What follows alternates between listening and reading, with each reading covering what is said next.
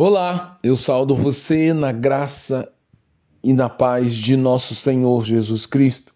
Eu sou o pastor Antônio Marcos, sou pastor da Igreja Batista em Pinheiral e hoje, pela misericórdia do Senhor, eu quero compartilhar com você a porção da palavra de Deus, na esperança de que essa palavra ela edifique a sua vida, ela fortaleça a sua fé e ela leve você ao pleno conhecimento da vontade de Deus, por meio do Espírito Santo do Senhor. Por isso, eu quero compartilhar com você a devocional Apóstolo Paulo, Vida e Obra, com o título A Pregação do Evangelho e o Derramamento do Espírito, no texto de Atos, capítulo 19, do 1 ao 5, que diz: A pregação do Evangelho e o derramamento do Espírito. Paulo, tendo passado pela região mais alta, chegou a Éfeso. Encontrando ali alguns discípulos, perguntou-lhes: Vocês receberam o Espírito Santo quando creram? Ao que eles responderam: Pelo contrário, nem mesmo ouviram que existia o Espírito Santo. Paulo então perguntou: Que batismo vocês receberam? E eles responderam: O batismo de João. Explicou. João realizou o batismo do arrependimento, dizendo ao povo que cresce naquele que viria depois dele, a saber, em Jesus. Eles, tendo ouvido isto, foram batizados no nome de Jesus. A segunda viagem missionária de Paulo terminou quando ele e seus companheiros saíram de Corinto e voltaram para a igreja do Senhor Jesus que estava em Antioquia da Síria. Logo em seguida, patrocinados pela mesma igreja, cujo coração era tomado por grande ardor missionário, Paulo, o apóstolo dos gentios, seguiu para a grande cidade de Éfeso, na Ásia Menor, onde havia anteriormente deixado Áquila e Priscila pregando a mensagem do evangelho, no qual Paulo havia exercido seu ministério entre os grilhões e o sofrimento, para a glória de Deus que havia operado tão grande salvação sobre sua vida. Quando Paulo chegou a Éfeso, encontrou ali cerca de doze homens que eram discípulos de João Batista, aos quais perguntou se havia recebido o Espírito Santo. E eles responderam com sinceridade que nem mesmo sequer haviam ouvido da existência do Espírito.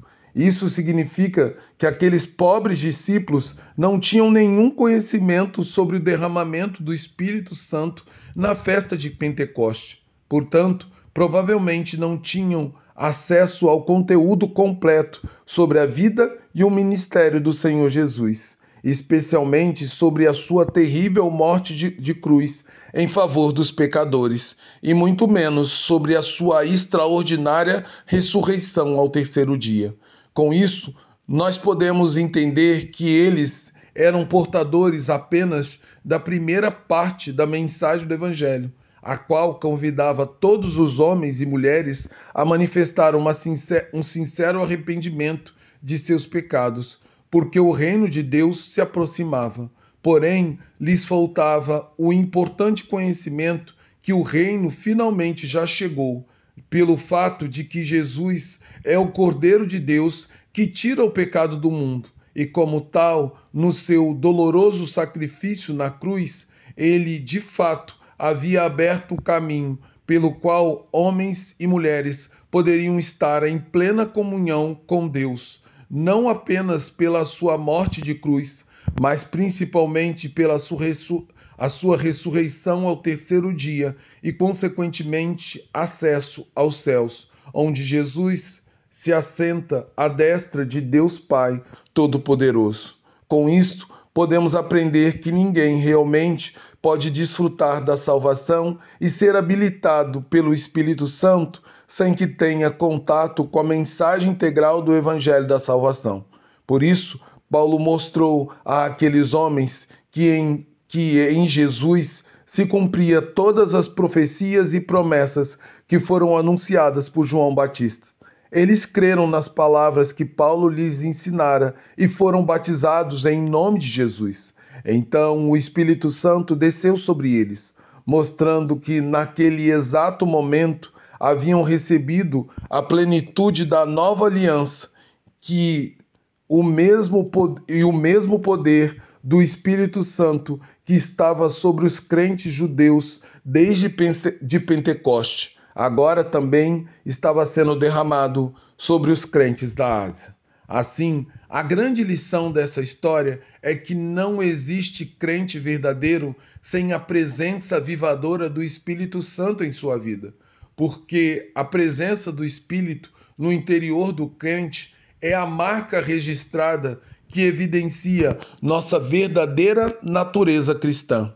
Portanto, eu convido você a receber toda a mensagem do Evangelho como sendo verdade absoluta que é capaz de transformar a sua vida.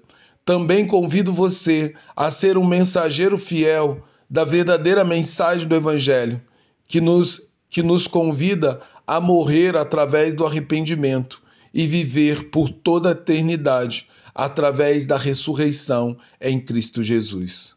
Logo, a minha oração é que o Senhor derrame sobre nós o seu Espírito Santo, de maneira que tenhamos fé para confiar e coragem para anunciar as boas novas de salvação. Em nome de Jesus Cristo. Amém.